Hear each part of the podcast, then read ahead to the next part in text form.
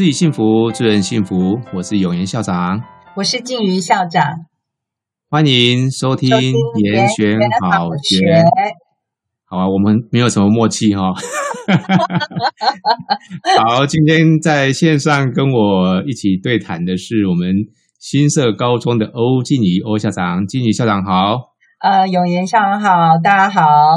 今天我们很荣幸能够邀请到静怡啊到线上来哈、哦，跟我们来聊一聊。呃，新社高中呢，在学校里面导入了斯蒂芬·科维这个管理大师啊，他们在倡导的七个习惯啊。是的。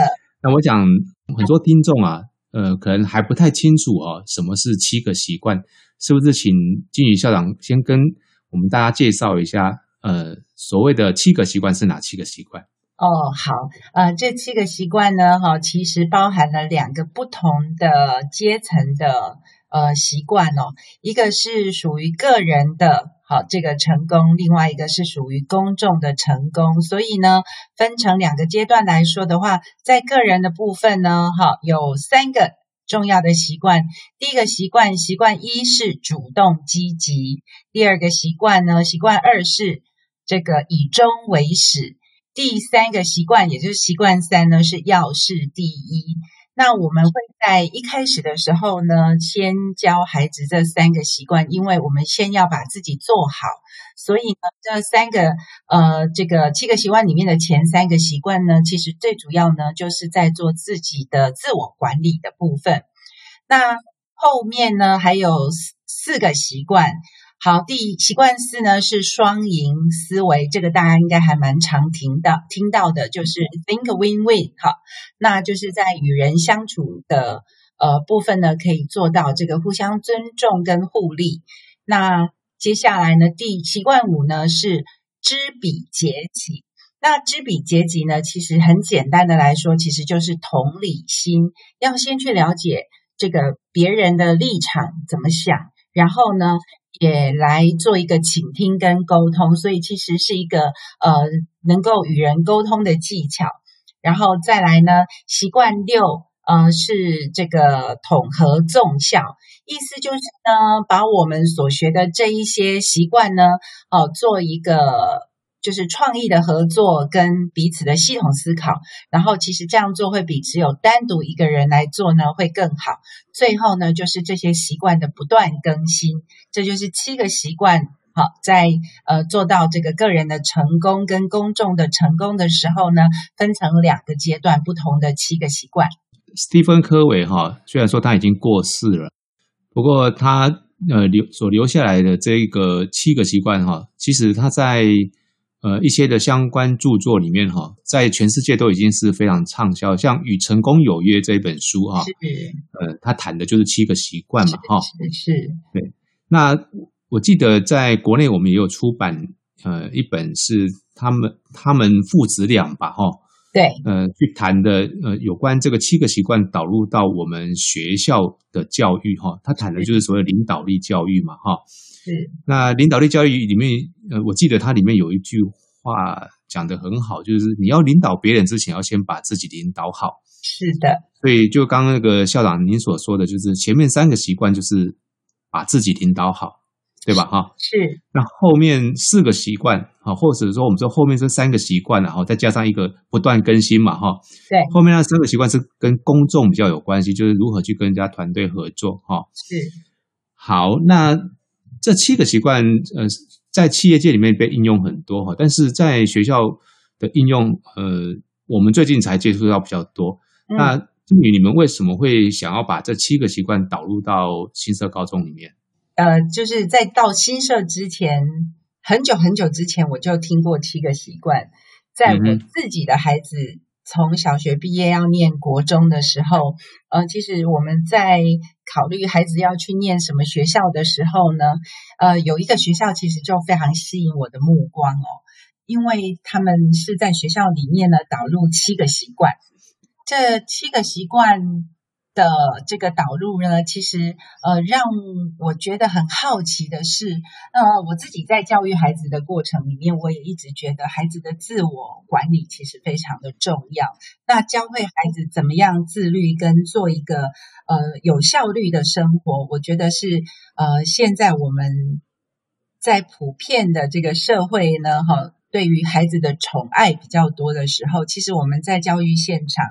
呃，会看到有蛮多的孩子对于自己的生活管理的能力呢，哈，其实是比较薄弱的。所以我说，当时为什么这个课程会吸引我的原因，就是因为我觉得把孩子的自我管理做好了，其实他人生就成功一半了。那很有趣的是，当时其实我还没有看过呃史蒂芬柯维的书。但是我就对这个非常有兴趣。那当然也因为我去参访了那个学校之后，我发现这个学校在做这件事，所以我当时就去去买了书来看。那为什么我会想要把七个习惯导入新社高中呢？呃，其实我长时间从我第一个呃担任公立学校教职的工作，其实我就在完全中学。那完全中学很特别的是，它。同时有国中又有高中，有六个年段哦。那对国中的孩子而言呢，他们所需要的学校的生活常规的教育，其实会跟高中的孩子不太相同。嗯、那当时我呃遴选上新社高中校长的那个暑假，也很因缘巧合的，因为高中优质化的配音老师。他就邀请了我去参加这个七个习惯的一个研习课程，有两天的课程哦。那其实那两天的课程带给我的启发和收获还还蛮多的。那当然有更多是呃我在课程里面就一直在思考说，呃我我认识七个习惯。呃，应该已经有一段时间了。那如果可以有一套有系统的课程进入到学校来教学校的孩子怎么样来做好自我管理，就如同他们所推动的个人的成功，进而到公众的成功的话，我想这个会带给学校的孩子蛮不同的一些思维的方式。所以，其实我上完了这个研习之后，我就在想说，呃，我希望呢，哈，在呃，新社高中从国中部开始来推动这个七个习惯的导入，所以其实我也花了蛮多的时间跟力气在思考说，对一个新来的校长，我就想要做一个这么挑战的事情，我到底要怎么办才好？那七个习惯里面呢，哈，我们在上课过程里面，其实呃，这个 coach 好，就是呃引导我们的老师一直。告诉我们一件事情是：七个习惯它虽然很好，可是有一句很重要的话，嗯、也是到现在我们还会常常拿出来提醒自己的话，叫做“有用才有用”。哦，有用才有用，有用才有用。其实这句话我常会用来勉励大家哈，就是很多我们觉得呃，我们上了觉得很好的课程，或者是我们觉得一些很好的方案，真的是要有用才有用。就是一定要去实践嘛，可是到底怎么用，对我这个当时是出任的校长来讲，就挑战还蛮大的。因为你毕竟要导入一个新的课程进到学校里面来，它是需要花花，就是一定会让老师需要花一些时间去做改变。然后，而且其实。老师们可能会觉得，我原来在班上推动的一些班上的常规的教育跟品格教育，其实就很好啦。为什么一定要十七个习惯呢？好、嗯，那所以呢，我先观察了一个学期的时间。那其实利用各种集会啊，或者是呃，或者是有机会开会的时候，我就会跟同仁讲到说，哎，其实我们可以。试着来思考看看有没有一个好的课程的导入，可以让我们的孩子在学校的生活跟常规上面会变得更好一点。嗯哼，所以我我觉得啊，对老师们来说，能够协助他们解决问题，可能是最容易可以吸引他们愿意加入的方式。是，所以建议你是先因为吸收了这些的七个习惯的学问之后。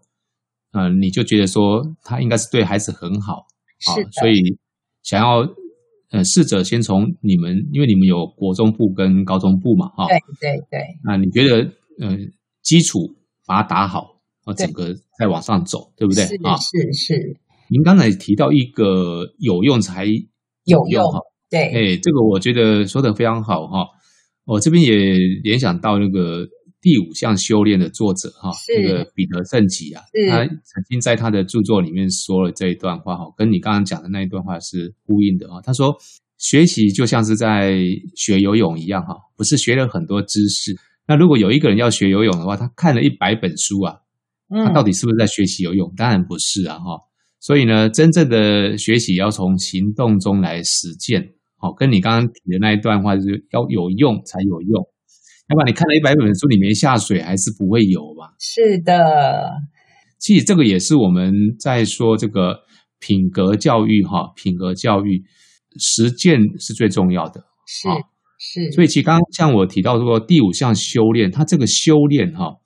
修炼就是它的英文书名哈，我印印象中是叫 discipline，discipline 就是你你你可以翻译说它是纪律，对啊，学习本身来说，它这个就是一种有纪律的一个修炼啊。我觉得这个修炼这两个字，我觉得翻译也不错啊。也就是说，你要去实践这个东西，它才能够发挥它的效果。好，那可不可以跟我们呃听众大概呃仔细的再来介绍一下，就是说，比如说刚刚我们提到说。主动积极啊，呃，或者是要事第一，以终为始啊，这个道理我们呃并不难懂。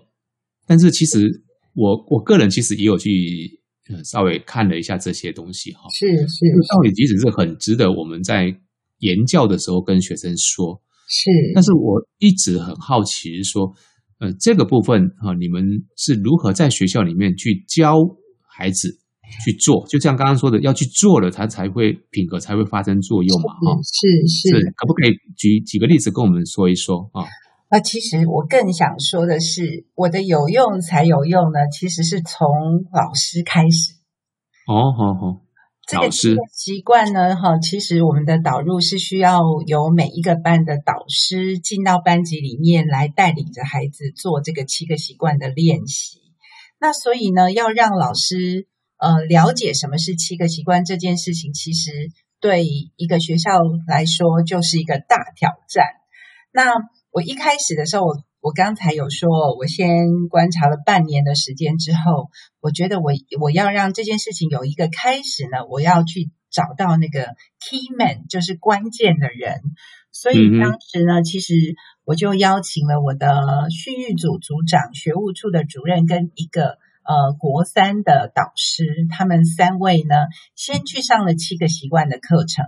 那上了，他们都各自去上了两天的课程之后，其实回来的时候，我也跟他们做了一个深度的分享。我也很明白的告诉他们说，呃，其实我想要在学校的国中部开始推动这个七个习惯的导入。那对你们而言呢？嗯、去上完了课之后，其实都是最热的时候哦。我也鼓励他们说，嗯嗯，那不然我们从生活里面开始实践好了。那我真的是找到了神队友哦。当时我的学务主任也是现在我的秘书许佑鹏许秘书，他上了七个习惯之后，我看到了他这个人产生了还蛮大的改变哦。第一个，我觉得他把七个习惯其实实践在他的两个孩子的身上，而且我说他是神队友哦，真的，他把孩子在生活里面实践七个习惯呢，把它录影下来之后放在 FB 上，他经常会分享，比如说，嗯，其实七个习惯它不只是这个。这个用言教的习惯而已，其实他在这个课程的导入的时候，有很多的生活上实践的方法跟这个窍门来教孩子怎么样实践这七个习惯。所以你就看到他呃把这七个习惯呢的实践录成影片以后放在 FB 上，真的很多老师都觉得很有感。那当然从他自己的改变。然后我觉得是让同同仁更有感的，因为其实担任学务主任的工作，在自我的情绪控制跟在面对导师、面对家长跟面对孩子的时候，他都需要真的很有智慧的来处理很多学校出现的突发状况。那我觉得老师们也都明显的感觉到他的改变。那于是乎，这个改变就开始了。我也鼓励同仁们说，那不然的话，我们来找一个实践七个习惯的小学来做一个参访，因为七个习惯的导入学校，每一个学年都要做一次领导日的课程。那这个领导日的课程很有很有意义的是，他把整个学校的孩子呢，好，就让他们自己去规划整个领导日呢要办理的活动，然后由孩子自己来带领，然后让这个到学校来参访的他校的老师或者是学校的家长，就在领导日这一天来了解到到底学校是怎么样来做七个习惯的实践。那我印象中，嗯哼，我们选择的第一个学校是。远在基隆，基隆的上仁国小，嗯，那那一次呢，哈，有蛮多位，蛮多位同仁都去了上仁国小做参访。其实回来的时候，对他们影响蛮大的是，他们会觉得，连小学从二三年级、四年级的孩子都有办法。可以自己独当一面的来带领一个活动，然后介绍他的学校跟介绍他所带领的这整个活动的内容，口条这么的清楚，表达力这么的好，而且这么的落落大方。我觉得老师其实都会想，如果我们的孩子未来也可以这么充满自信，而且这么有表达力的来，嗯、呃，表达他自己的话，其实这个就是我们想要的孩子的样子。然后这个是我们想要。培育出来的，我们常说我们要培育的是优质心中人，哦，嗯，然后所以我觉得那个感动的点，回来学校之后呢，就又影响了更多的人。然后接下来呢，慢慢的，我就又从家长会那边得到支持，就鼓励更多的老师再去上七个习惯的课程。然后，嗯，呃，我我印象还蛮深刻的是。那那一年的时候，我就陪着我们整个年级，就是三年级已经带完，接下来要带国一的导师一起到嘉义的梅山国小去参与他们领导日的课程。嗯，然后参与的过程里面，其实也让那些老师觉得哇，这些孩子真的好厉害哦，年纪这么小，有办法可以这样子独当一面，然后带领一个。呃，讨论，而且带着很多的大人一起做一个讨论，然后引导他们去思考。他们也觉得这这这，如果我们的孩子也可以做到这样的话，那的确是我们会想要的样子。然后接下来我们回来之后有群组，然后老师们开始就会呃思考说，呃，我怎么样把它用在自己的孩子身上？其实我觉得。他们的有用才有用呢，都先从自己的家人开始实践起，然后从改变自己开始。所以我觉得这个导入有一个蛮重要的关键，是在于老师们都发现说，当他们开始实践的时候，他周遭的人开始改变了。然后再来，我们都有一个期待跟愿景，是我们希望我们培养出来的孩子。能够有了七个习惯的加持之后啊，他们可以变得更能够呃更更有品格，然后更有表达的能力，然后更能够相互合作。那其实这七个习惯所培养出来的的这个孩子的样子，就恰恰跟我们学校的愿景跟我们期待的学生的图像呢，做了一个完美的结合。所以呢，我们就开始了。嗯嗯嗯。嗯然后我很感谢，就是中间其实还是会有一些需要经费的地方，所以一开始的时候，我们家长会给了我们很多的支援。其实每一个老师去上课都还要一笔经费，然后嗯，还要有这个差旅费呀、啊，然后住宿的费用啊，真的很感谢，都是我们学校就是不足的部分呢，是由学校的家长会来做一个支援。然后，所以我们陆陆续续送了十三位老师去。上七个习惯的课程之后，我们也跟佩德，就是在做七个习惯导入的这个佩德的机构呢，很长时间的来讨论我们要做一个合作，嗯、然后所以最后呢，我们才呃配得也帮我们争取到了趋势科技的这个。导入的一个经费，其实那个经费相当的惊人哦。所有、嗯、所有我们国中部的老师上课，跟后来我们所有上课所用的教材，其实呃都是由趋势科技来赞助我们学校来做这一件事情。那、嗯、不知道永延校长有没有觉得很奇怪？为什么我们都去参观小学，没有去参观其他的什么国中或高中？嗯，其实是因为呃。七个习惯呢，哈，在在目前为止导入的学校，就是在我们学校呢进入之前导入的学校呢，大多都是小学为主。是，然后我们学校是第一个导入的国中，所以呢，当时我们能够参观跟取经的学校也都是小学居多，然后所以呃。其实我觉得，任何生活习惯的建立，真的是还在孩子越小的时候越好。那所以，其实我们在导入七个习惯的时候遇到的挑战呢，也会比小学的时候导入还要更多。是没错，其实我是有做功课的啦。我为什么今天会邀请你上线来谈这个东西？因为其实我知道之前大概七个习惯在国内哈，对，有真正有在导入的。就如同你说的，都是小学。那当然，小学生有他的可塑性比较高的地方了。是哦，听众大家应该都能够感受得到，其实小学生跟国中生、国中生跟高中生，那都是完全不同的类型。是。当我发现说，呃，静宇你们学校正在导入。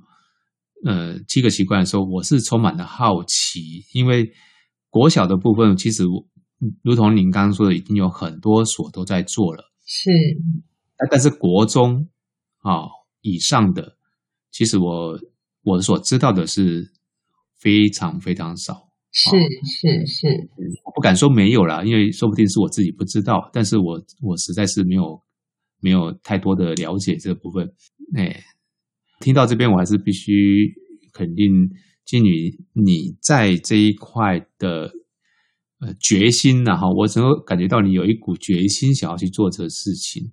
呃，我我印象很深刻哦，我就去眉山国小那个参加完他们的领导日，要回台中的路上，然后我跟一个同事共乘，嗯、然后他在车上的时候，他就问我说：“校长。”你真的很想做这个七个习惯吗？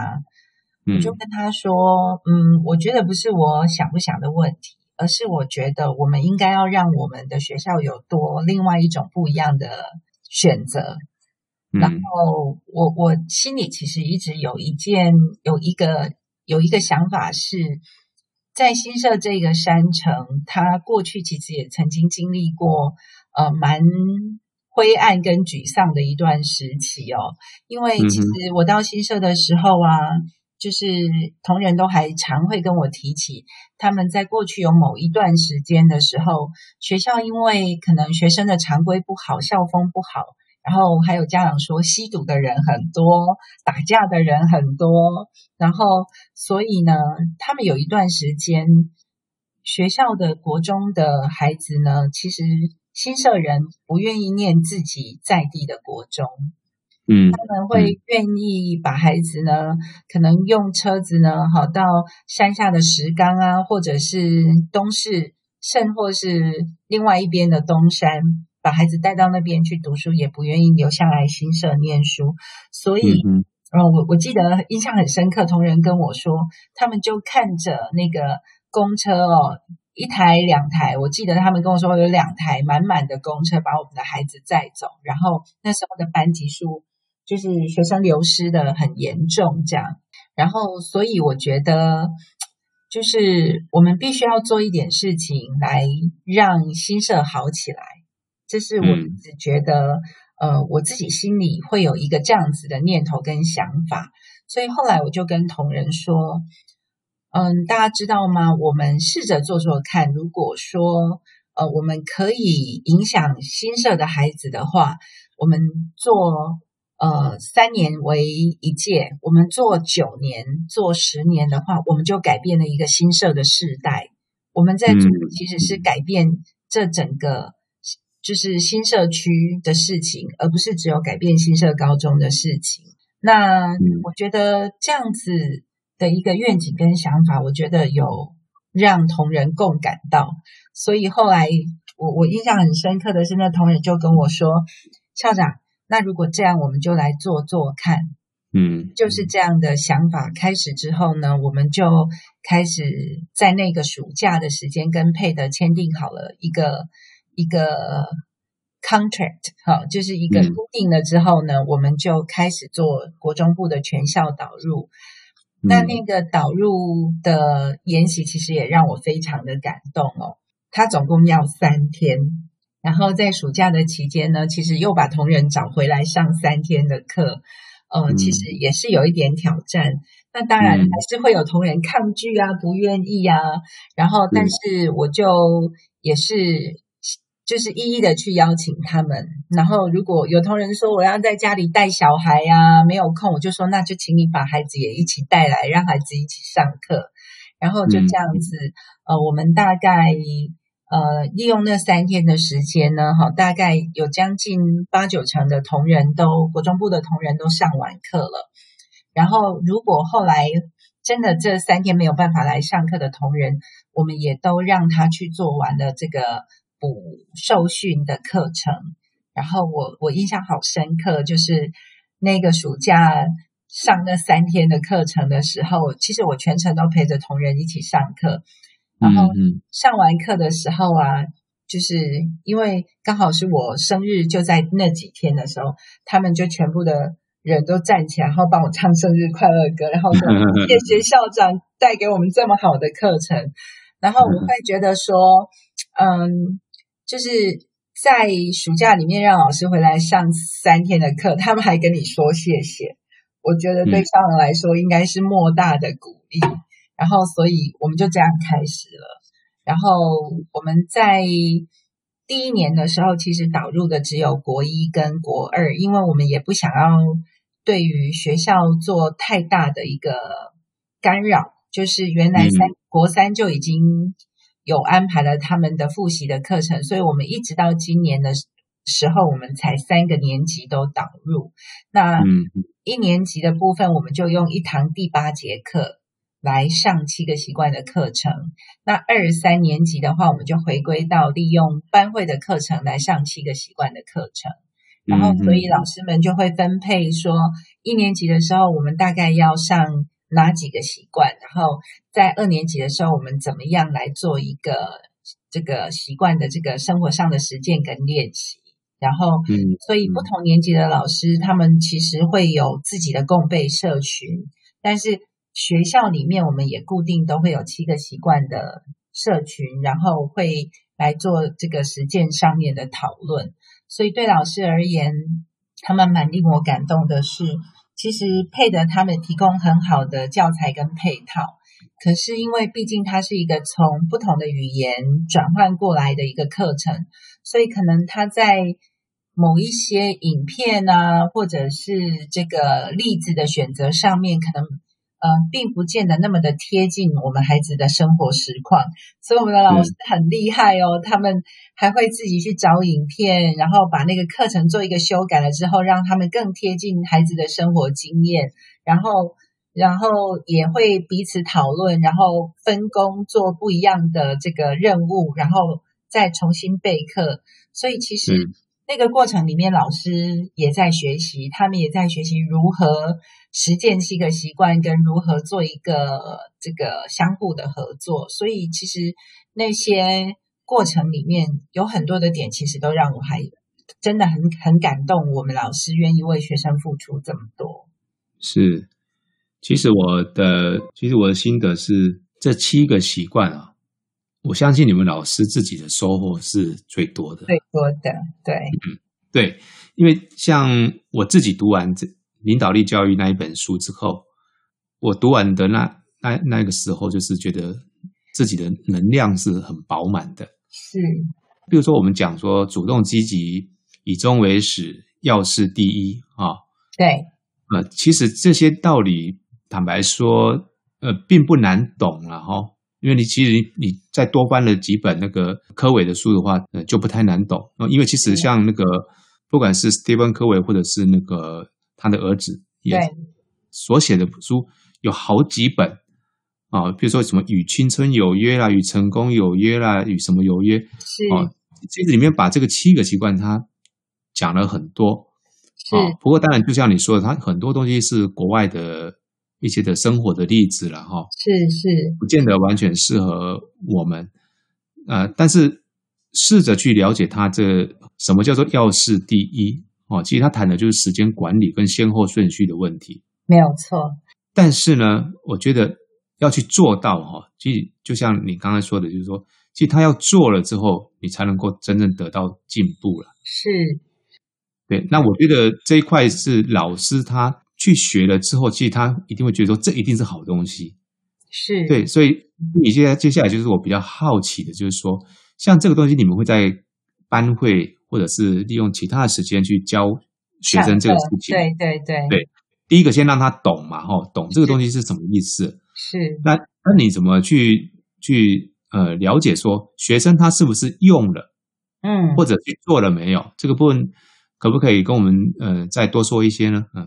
好，其实啊，呃，这个七个习惯有一个很重要的，就是在生活中实践嘛。那我们常说，上完了七个习惯，我们之间都有所谓的共同语言。对对对。那共同语言就是，呃，我都会提醒老师说，不要拿七个习惯来骂小孩。就是你有没有做到主动积极？你有没有做到要事第一？哈，不要拿七个习惯来骂小孩，而是呃，应该要提醒这些孩子，其实我们都学过七个习惯，然后我们怎么样利用这些我们所学过的这些呃，生活上如何来管理自己的这些习惯呢？哈，来提醒自己。然后要让自己呢，哈，在时间的管理上也好，然后自我的控制上面也好，可以做得更好。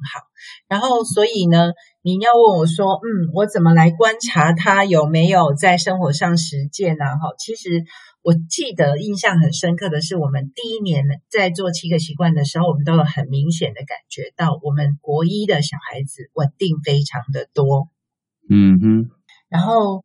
就会发现到说，这个七个习惯开始导入在班级里面的时候，呃，我们的孩子在一些生活的习惯上面呢，好，老师能够很快的就提醒他很多他应该要自己注意的地方，呃，比如说刚刚那个永元校长提到的要事第一，他就是在讲做一个时间管理跟嗯、重要的事情要先做，然后再做，先做这个。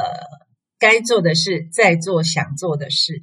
那呃，其实他的实践上面呢，哈，有一个影片可以给孩子看，就是大石头跟小石头。是是是。呃，那个那个影片真的会令所有的孩子都印象很深刻。于是乎呢，哈，我们在我们领导日的时候，第一年的领导日的时候，有一个班级，他们选择的就是来。让这个所有参加领导的人体会什么叫要事第一，就是他们也去搬了很多的石头，然后有大的跟小的，然后呢，让他自己来，呃，放放看怎么样把这些石头都放在一个这个罐子里头，然后他们就会发现到说，这个事情如果你没有照这个先后的顺序去完成，它就变得不可能了。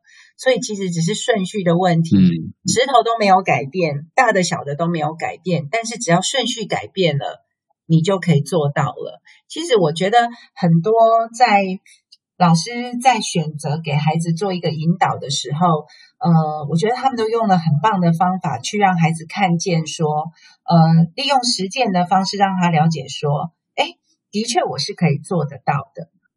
嗯嗯，然后。的确，这些是，嗯、呃，只要透过我个人的实践的话，我就可以让自己变得更好的。然后，所以我觉得，嗯、呃，又回到我刚刚一开始一开始的时候说的，有用才有用。然后让孩子知道说，你要必须要在生活里面实践，它才可以变成是你自己的资产。所以这个我觉得是很有价值的地方。对，呃，静宇介绍到的那个大石头、小石头，哈，呃，怎么去把它放到一个瓶子里面？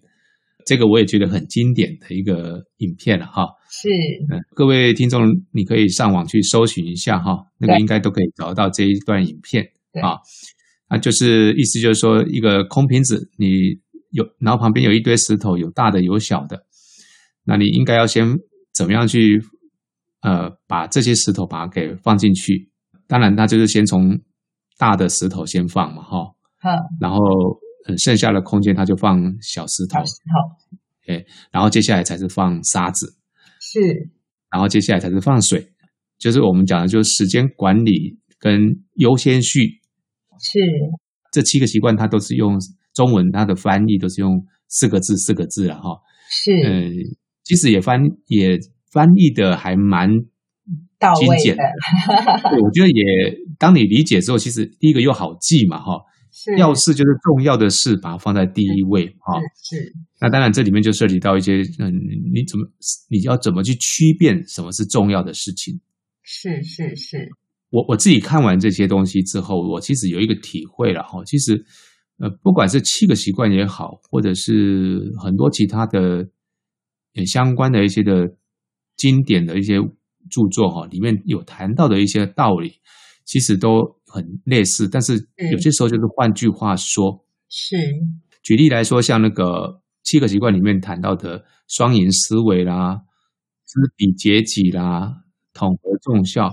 那时候我在看这一本书的时候，我就联想到我另外同时在看的一些的书，就是呃非暴力沟通，对，或者我们在谈的所谓的冰山理论，对对。啊，冰山理论就是你只看到它的。水面上面的冰山，但是你没有看到它水面下的深层的东西，是，所以你并没有去知彼解己，是，啊，因为还有一个就是非暴力沟通里面很强调，就是说你不要去太快去下评论，对，呃，我记得他在谈知彼解己这一段的时候，他我们很多时候啊，假装聆听，就是只是为了要找出对方的破绽去回应他，是不是？我们常常在开会的时候。其实哈，我们现在这么讲，我包含我自己啊，我稍微不留意一下说，我自己会犯这个问题。有有有有，其实我觉得在后面，对啊，在我们当校长学的时候也是非常重要的。我个人的体会啊，是其实我刚刚在问你那个东西，其实我个人是认认同是说，其实没有一个所谓的教完之后他就会会做的。是。啊，即便像我这个东西，我已经知道的那么那么久了哈，嗯。啊，我也反复的去复习它，但是呢，我必须跟静静宇你这边承认了，我这七个习惯啊，我其实并没有随时都做到，我也很难啊，但是我觉得这个根本不重要，因为其实重要是你有没有想要去做到，是，因为我们人不是圣人嘛，我也是会生气啊，我也是会发脾气。对不对？但是你你你会比较早醒过来，就哎，我刚才做了什么事情？我们同仁之间常沟通的时候啊，就会用到七个习惯。比如说，当我们在讨论事情的时候，可能有的时候意见上不是那么的一致，然后所以我们就会提醒彼此说：“哦，要这个知彼解己一下。”好，所以我们很常说知彼解己一下嘛，知彼解己一下嘛，就是就是希望说，你先听别人怎么说，然后你再说，然后就是让对方可以呃清楚的表达了他的想法了之后，然后你再来做一个跟跟对方的沟通，然后在呢这个七个习惯里面有一个很重要的哈，你一定没有想到。是主动积极呢？哈，就是它里面有一个很重要的这个关键的，呃，应该叫做技巧，叫做按下暂停键。嗯嗯嗯。其实这个主动积极啊，哈，它的呃意思上，这个习惯的意思上，跟我们平常理解的主动积极其实有点不太相同。对对，这个主动积极其实是在告诉我们说，我们要做自己的主人。然后呢，你要去为自己的选择跟决定负责任，然后呢，也要来控制自己的这个脾气，然后所以呢，有一个很重要，我刚刚说要按下暂停键。所以有的时候呢，哈，当我们呃在讨论一些事情僵持不下的时候，我也会一直在提醒自己，我要先按下暂停键，就不要发脾气，然后呢，嗯嗯、先停下来听听看，到底他要表达的是什么，不要急着把我自己想要说的都说出来。好，所以我觉得其实呃，就等于。你在很多生活上面的时候，就是在这个七个习惯之间不断的来做一个替换跟运用，然后在以终为始，也是我很常用来对我自己，好，这个要执行一个任务的时候，或者是我在跟伙伴沟通的时候会很常用到的。比如说，有一些人会很坚持，他一定要用什么方法来达到什么目标。然后，但是我就会提醒伙伴说，我们以终为始，达到目标。我们的目标是在这个点上面嘛，但是达到目标的路径有非常的多。我们只要目标是明确的，然后呢，我们呃可以有很多的路径来。来做到这件事，你为什么一定要坚持用这个会伤害彼此的方式来做呢？嗯嗯嗯，对，所以有的时候，其实我刚刚有说，七个习惯其实塑造的是在一个团队里面的共同语言，所以我们可以透过这一些语言上面，因为我们都对于这七个习惯有一定的认知了，就是我们都上过课，我们都了解这七个习惯代表的意义是什么，所以我们会用这一些。不同的习惯来提醒彼此，然后让我们的团队的沟通会更顺畅。是，越认真去做这一个七个习惯的习习惯的推动啊，其实我的体会是，收获最大的，其实反倒是我们推动的老师跟我们推动的人，对不对？是，因为你必须每一天去去思考这个事情，所以你其实我们自己收获是。是最多的，嗯，是最多的。其实有一点像是我们自己在修了哦，在修这个东西。是，它有一点类似像是一个法门呢，就是对，对。如果如果你用法门来说，我觉得也蛮传神，就是很难很难说一下子就一定百分之百能够做到。是，那其实啊哈，我也很想说。其实，在国中这个阶段呢，好，来推七个习惯，其实挑战真的比小学大非常的多。因为其实孩子在国中这个阶段，大概已经到了十二三岁了，然后所以他们已经有一些他们生活上面有一些习性的养成。其实，老师想要透过一些外塑的力量去改变他们，难度会比他们还在念小学的时候高非常的多。这个我们应该都有同样的认认认识。然后，所以其实有的时候也有同仁会觉得说啊，都已经推七个习惯了，为什么孩子还是这样？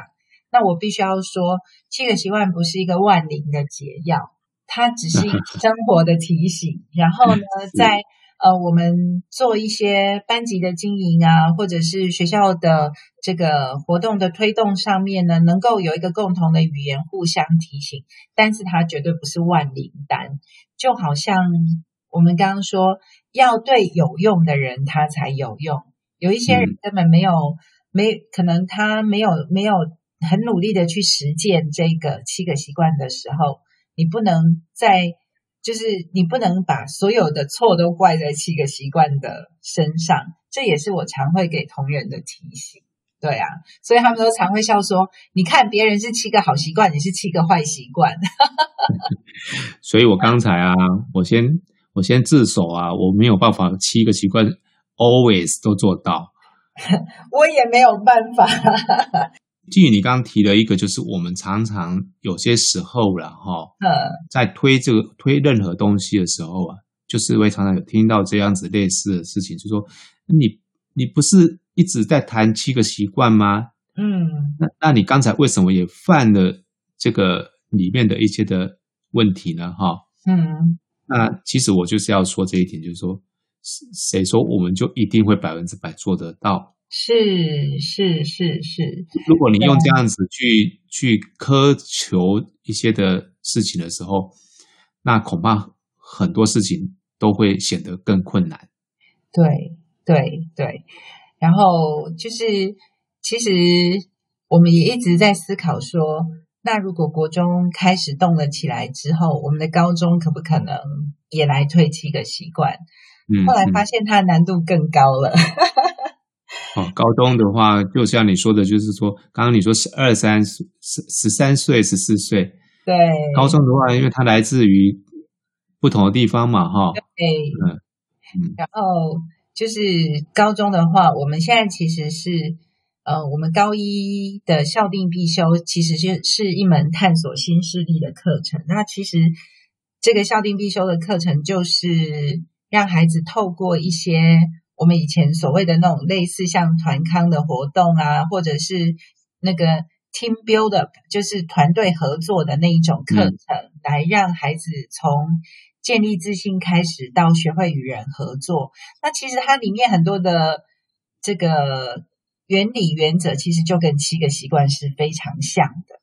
然后，所以我们、嗯、呃就。不特别去强调说这是七个习惯，但是就把它融入在我们的校定必修的课程里面，让孩子也重新再去思考说这些生活里面呢的自我管理跟呃生活里面跟与人合作的重要性，然后就把它融合在课程里面了。是，其实其实这个部分啊，呃，如果我们很认真的去思考说可以。放在学习里面或课程里面的话，其实是有机会的啦。其实我记得在那个领导力教育那本书里面，他提到一个，就是说，呃，我们并不是要去要让学校的老师去做一件新的事情，而是用用新的方法来做原本就在做的事情。是是是。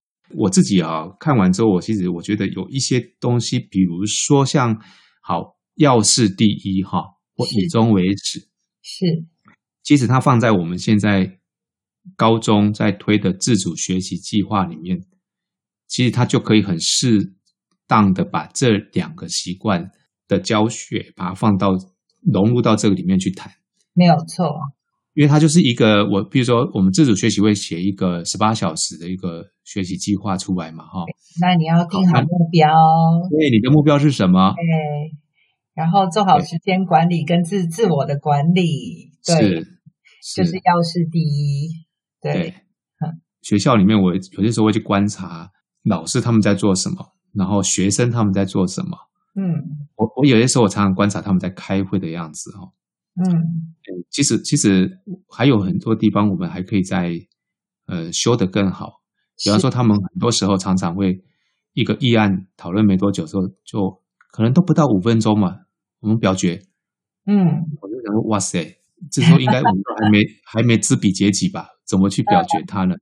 嗯啊，对。那有人说过这句话，就是当一投票的时候，民主就结束了嘛？因为其实要比人头，对，对，所以他其实不见得是双赢啊。是。那我记得那时候我们在在做那个团队共创的时候，嗯，啊，其实其实我们之前很多的讨。开会的讨论议案都是什么甲案、乙案或修正案，对不对？哈，嗯，那其实很多时候就是到最后是一个妥协案嘛。对，对。还没接触团团队共创的时候，我们就在想，那不就是只有这样子吗？就是你反正就是最后一个妥协的东西出来嘛。嗯。但是其实团队共创之后，其实因为越多人把他们自己内在的东西讲出来之后，实际上有些时候会共同发挥创意，去做出一个。属于 A 案跟 B 案之外的 C 案出来，是是是，我同仁也常常会带给我很多的惊喜。是，对，因为我常都说校长不是最厉害的，然后我们其实是在就是学校的的发展的历程里面，我们找到就是大家觉得对这个学校或者是对彼此都最好的一些共同的解放，所以有的时候。呃，也许在一些学校议题的讨论上面啊，我们可以用更开放的态度，让更多人意见进来的时候，然后，但是前提是我们都不是为了自己的利益，而是为了彼此的互利的基础之上来做讨论的时候，其实有的时候真的会有很多的更好的解放出来。是这样听起来哈，嗯，七个习惯。好像最重要的一个先决条件是要先拥有一个能够把七个习惯融汇到自己日常生活里面的一个团队，对不对？对对对对，去推了这七个习惯，其实自己也会变好啊。哦、对，那当然，因为当你老师变好之后，我们的学生就有机会也一样变得更好。对，七个习惯还要对家长哦，对，我们还有对家长的课程。对，我现在接下来我就是要问说，呃，在学校里面你们跟他谈了七个习惯之后啊，因为很多时候我讲一个比较不好意思的，就是很多时候我们在学校里面教一教完之后，然后但是回到那里面有些时候就破功了啦，吼，比方说我们讲说那个交通安全的部分，有的时候就就常常是这样子，有的时候，嗯，所以我们说学校跟家庭常常要互相合作，是啊，互相合作。这个部分，你你们呃，怎么样去把七个习惯呃跟家庭的教育有没有一些的融合的做法？呃，我们的七个习惯哦，其实已经融入在我们的联络簿里面。哦，因为家长每每天都会看联络簿，然后所以呢，嗯、我们在联络部里面其实也把七个习惯融入在我们的联络部里面。然后有的时候呢，当然也会有一些作业要让家长知道孩子在学校上了些什么，然后请家长回馈孩子实践七个习惯的时候，他们给孩子的鼓励跟呃正面的肯定。所以其实呃，我觉得过程里面有蛮多家长其实都分享说，他们有发现呃孩子变得不一样了，然后。孩子的不一样，其实会影响到家长。然后我们其实，在上个礼拜才刚上完了我们的家长日的课程，一整天从哦，家长日对，一从早上到傍晚的呃五点，然后呃整天八个小时的课程，然后家长就到就到学校来上一天七个习惯的课程。然后，呃，但是我也必须老实说，对很多的家长而言，就是假日选择要来上课这件事情还是蛮挑战的。那对于我，我在国中这么久的时间，因为我我有发现到说，真的需要你很期待他来的家长，他不一定会走到学校。我我们应该常常发生这种情况嘛，就是。我们希望他来的老师他都不来，我们希望他来的家长他他也都不来，对。然后每一次来的都是上一次来的那个家长，是是是。然后我我同仁常常都说，那个办亲子教育的讲座也好，活动也好，来的都是没问题的。对，我跟老师说啊，哈，那些需要你跟他沟通的家长啊，你就把他当成是练习的对象。嗯哼，嗯，比如说。我们常常觉得，哦，这个家长怎么这么不良？怎么怎么会这样子处理小孩子的事情？这时候我们就需要知彼知己，嗯嗯，就知道不一样的环境、不一样的背景，然后我们就会在面对问题的时候有不一样的处理的方式。所以有时候知彼知己。就会让你更了解，说家长可能在面对那样子生活的困境之下，他才会对他的孩子的做这样子的处置。然后再来就是，有的时候他们也需要扮演家长的老师，来告诉这个家长说，哦，比如说处理手机的事情啊，嗯，嗯，他必须要跟孩子达到一个双赢的协定啊，怎么样做到双赢思维啊，然后。就连同在做志愿的选择的时候，都需要跟家长做这样子的沟通，然后让他们知道说，呃，有的时候要先听听孩子是怎么想的，然后不要只是一味的让孩子依照你的意思去做决定，因为最后要承担后果的还是家长自己。对，是这些这些。技巧的运用上面，其实有的时候就是老师真的是最重要的关键角色。当他学的更多之后，他就会运用的更灵活了，哈，对不对？没有错。嗯，不过我我我在想，就是说，刚刚我们提到说，有一些家长他可能没办法，呃，如如我们预期的啊，参加我们的相关的活动或课程嘛，哈，是。有些时候我我我我在想啊，说不定他们有他们的难言之隐啊。是是是，有些时候也许他工作很忙，是他也没办法请假，或者是说他家里面有人需要照顾，他也抽不开身啊，或者有很多很多。我觉得有些时候我们都不应该有一些的太预设的一个立场去判断一些事情。是是，我常常有些时候在。在讨论这些事情的时候，我自己脑袋里面我都会想到说，其实，呃，佛家里面常常在说，就是我们的根性很重。所以我刚刚一直在说这很多的这些的哲理了哈，我们其实都是在做人生的修炼。比如说，就刚刚我们讲的知彼解己、双赢思维，嗯，好简单的事情呢，就八个字而已，嗯，但是啊，就是我们常常就是明知故犯，就是忘了。忘了提醒自己。对，所以我对您刚刚说的就是非常好，就是当你像你现在静宇，你现在在学校里面推一个团队之后，我们随时有人忘了，我们随时就会互相提醒一下。是是是。啊，当这样子一个共同的语言在这个学校里面被使用的越多的时候，是也就是说，我们讲同样的话，做同样的事情的时候，偶尔有了一些稍微的呃忘了或者是脱节了。很快的就会透过别人的提醒或者自我觉察，就会马上调整过来。没有错，我觉得是非常棒的事情哈。对，对，所以当团队里面有这样子共同的气氛的时候啊，就会就会让那个容更容易达成共识，然后也会让沟通变得更容易一些，更更融洽一些。对，嗯嗯嗯。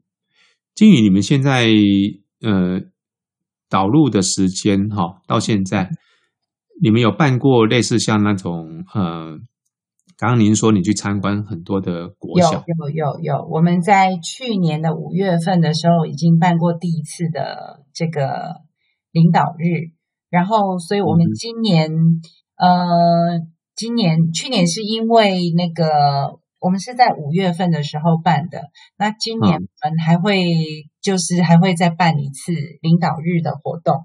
好，在什么时候？到时候邀请那个校长一起来，一起来那个。嗯，因为你是国中嘛，哈，国中的部分来推。对。我们到时候各位如果说对于国中在推七个习惯哈，我们觉得很好奇的话，或许。